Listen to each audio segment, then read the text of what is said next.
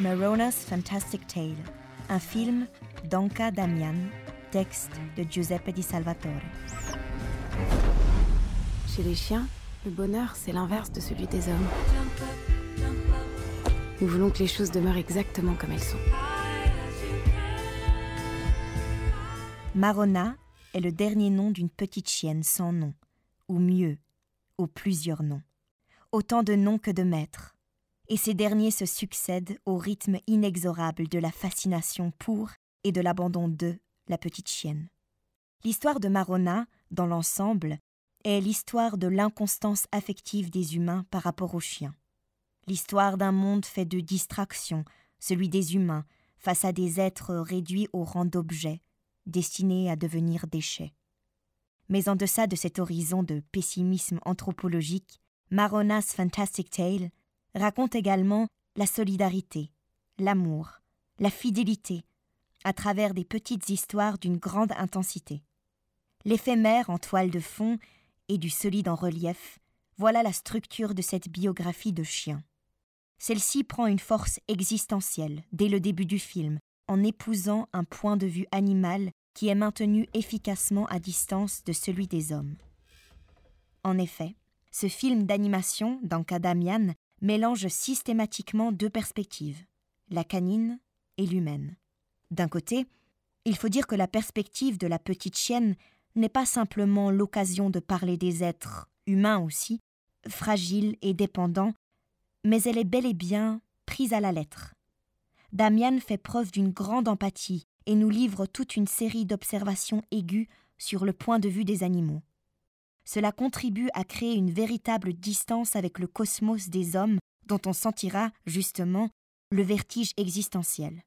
De l'autre côté, la perspective humaine ne passe pas seulement par la description des différents types de maîtres et de leur monde, dans laquelle Damian se plaît à introduire des éléments de critique sociale, elle est présente dans la figure de Marona elle-même, au moins par deux aspects.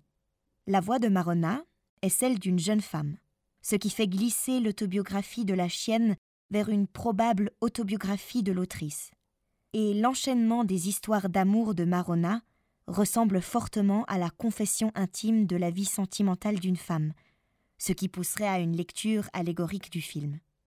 À ce propos, le regard éthologique sur les hommes permet de mélanger cynisme et sincères élans sentimentaux pour décrire les relations femmes-hommes, puis les relations familiales. Comment est-ce qu'une jolie fille comme toi a pu se retrouver ici à garder les poubelles Ah, c'est une longue histoire. Si personne n'a de meilleure idée, je prendrais bien un moment pour rembobiner le film de ma vie. Si ces variations sentimentales sur le thème de la distance, homme-animal, homme-femme, parent-enfant, prennent de la force et convainquent cinématographiquement, c'est en premier lieu grâce au magnifique travail d'animation. Avec un style éclectique qui s'adapte aux différentes étapes de l'histoire, fort inhabituel pour le cinéma d'animation, Damian exploite à fond les capacités fantastiques de l'animation.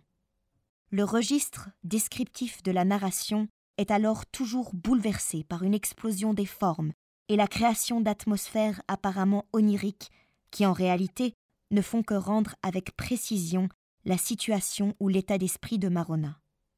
La géographie urbaine, et en général tous les contours du monde de Marona, se plient à l'expression de ses sentiments, lesquels, pour chaque épisode de sa vie, sont dominés par le caractère de son maître.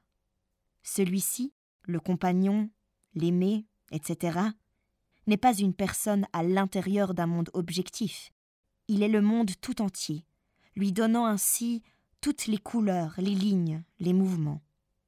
Son animation se prête ainsi magnifiquement à la volonté de rendre cette transfiguration du monde par les relations totalisantes que Marona vit avec ses maîtres.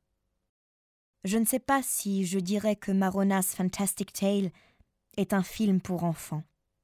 Justement, peut-être ne l'est-il pas au sens où il n'a pas de message produit pour les adultes, pour les enfants.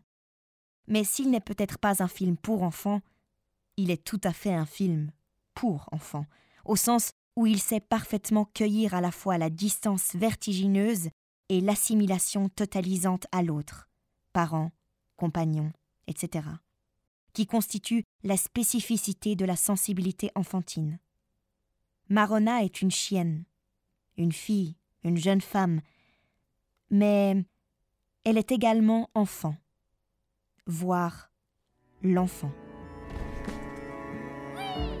Et ce cadeau me tombait du ciel tout d'un coup. Je vais te la dresser en moins de deux. Non, je suis très bonne pour communiquer avec les animaux.